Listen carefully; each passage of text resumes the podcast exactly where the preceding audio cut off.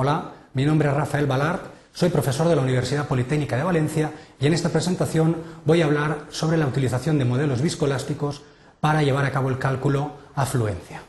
A lo largo de esta presentación hablaremos, eh, realizaremos una primera introducción, seguidamente realizaremos el planteamiento del problema, procederemos con la resolución y finalmente realizaremos una justificación de los resultados obtenidos.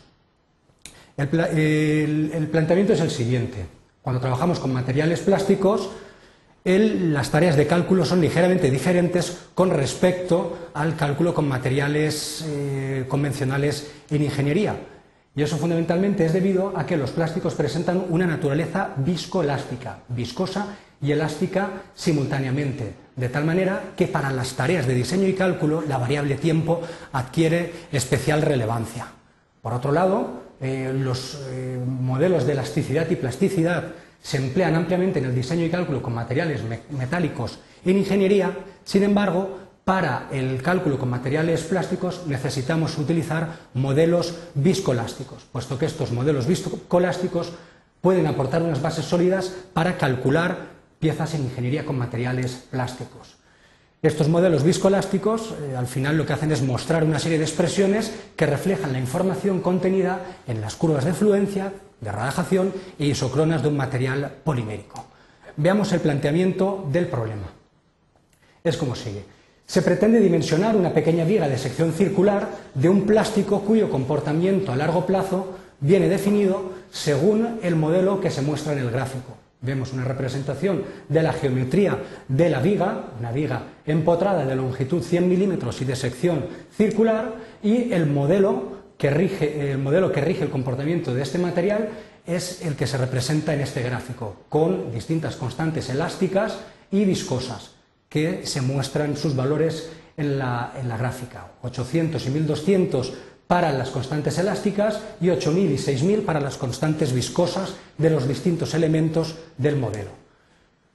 Dicha pieza de plástico va a tener que soportar un peso de 200 gramos en el extremo emboladizo y en estas condiciones nos exige lo siguiente. Si las condiciones de diseño exigen una deformación inferior al 1% al cabo de seis meses de trabajo, se pide estimar la máxima carga que puede soportar para que la flecha no exceda el valor máximo de 4 milímetros al cabo de dicho tiempo de trabajo.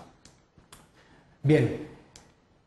en base a esta información y partiendo de toda la geometría de la viga, las condiciones de servicio y la información relativa al modelo viscoelástico, podemos llevar a cabo la expresión de la flecha máxima en una viga empotrada. Es una expresión como estas, en la cual eh, delta representa la flecha máxima, es un valor conocido, P es el peso máximo aplicado en el extremo emboladizo, es un valor conocido,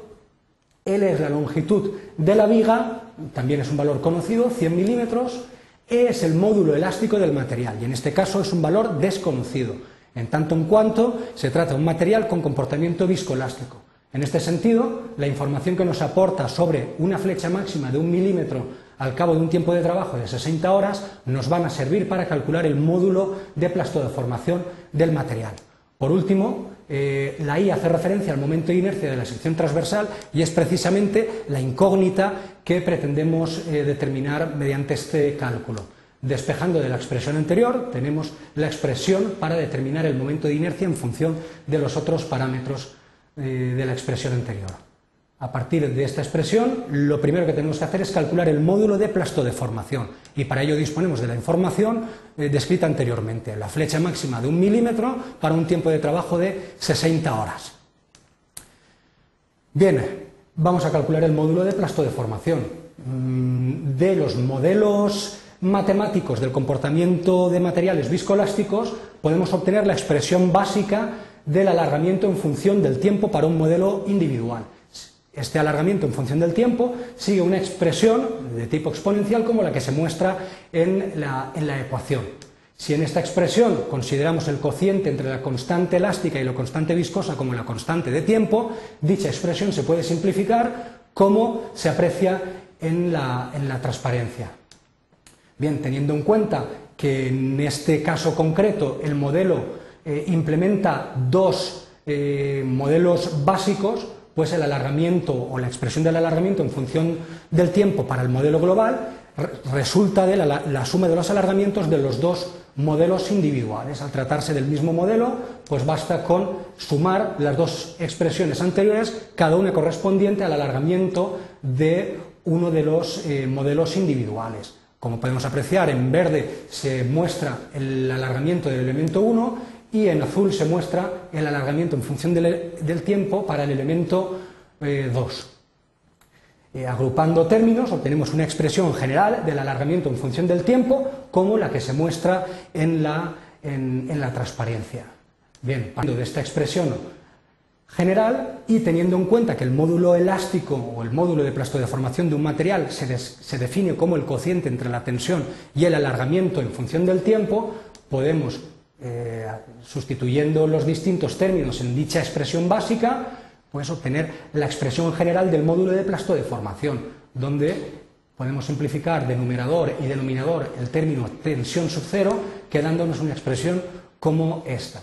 Bien, a partir de esta expresión general del módulo de plastodeformación y teniendo en cuenta los valores de la constante de tiempo para el elemento 1 y la constante de tiempo para el elemento 2, siendo 10.000 segundos y 5.000 segundos respectivamente, podemos implementar dichos valores en la expresión general del módulo de plastodeformación y obtener los resultados correspondientes. Así pues, sustituyendo el valor del tiempo de trabajo 60 horas equivalente a 216.000 segundos y las constantes de tiempo del elemento 1 y la constante de tiempo del elemento 2,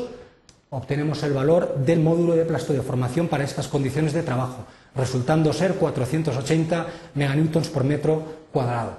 Bien, una vez obtenido este valor, si recordamos la expresión general de la flecha en una viga empotrada, en la expresión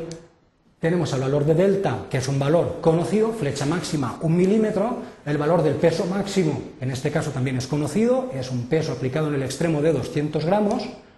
L es la longitud de la viga, 100 milímetros, en este caso el módulo de plastodeformación ya no es una incógnita, adquiere un valor de 480 meganewtons por metro cuadrado para un tiempo de trabajo de 60 horas, y el momento de inercia es precisamente la incógnita, el valor que pretendemos estimar. Eh, despejando el momento de inercia, obtenemos un valor de 1,36 por 10 elevado a menos 9 metros a la cuarta, teniendo en cuenta que el, momento de inercia para una sección circular es pi cuartos por r a la cuarta, por el radio a la cuarta, podemos obtener el valor del radio, resultando ser 6,4537 por 10 elevado a menos 3 metros, lo que es equivalente a un diámetro de 12,90 milímetros. Bien, por último, pues realizar una serie de consideraciones o conclusiones finales y en este sentido merece destacar la importancia que tiene el comportamiento viscoelástico en eh, el diseño y cálculo con materiales plásticos. Mm, por otro lado, hemos visto la gran utilidad que tienen los modelos de comportamiento viscoelástico para llevar a cabo estas tareas de diseño y cálculo, en este caso el dimensionamiento de una viga. Las variables que hay que considerar en el cálculo afluencia, pues básicamente son las especificaciones técnicas desde el punto de vista mecánico, deformaciones, flechas, etcétera, y sobre todo una variable importante que es el tiempo de trabajo. En este sentido, merece la pena destacar que hay enormes diferencias entre el cálculo con materiales convencionales, elásticos y materiales eh, viscoelásticos, sobre todo en relación a la dependencia del módulo de eh, plastodeformación o módulo de fluencia con el tiempo en materiales viscoelásticos. Muchas gracias por su atención.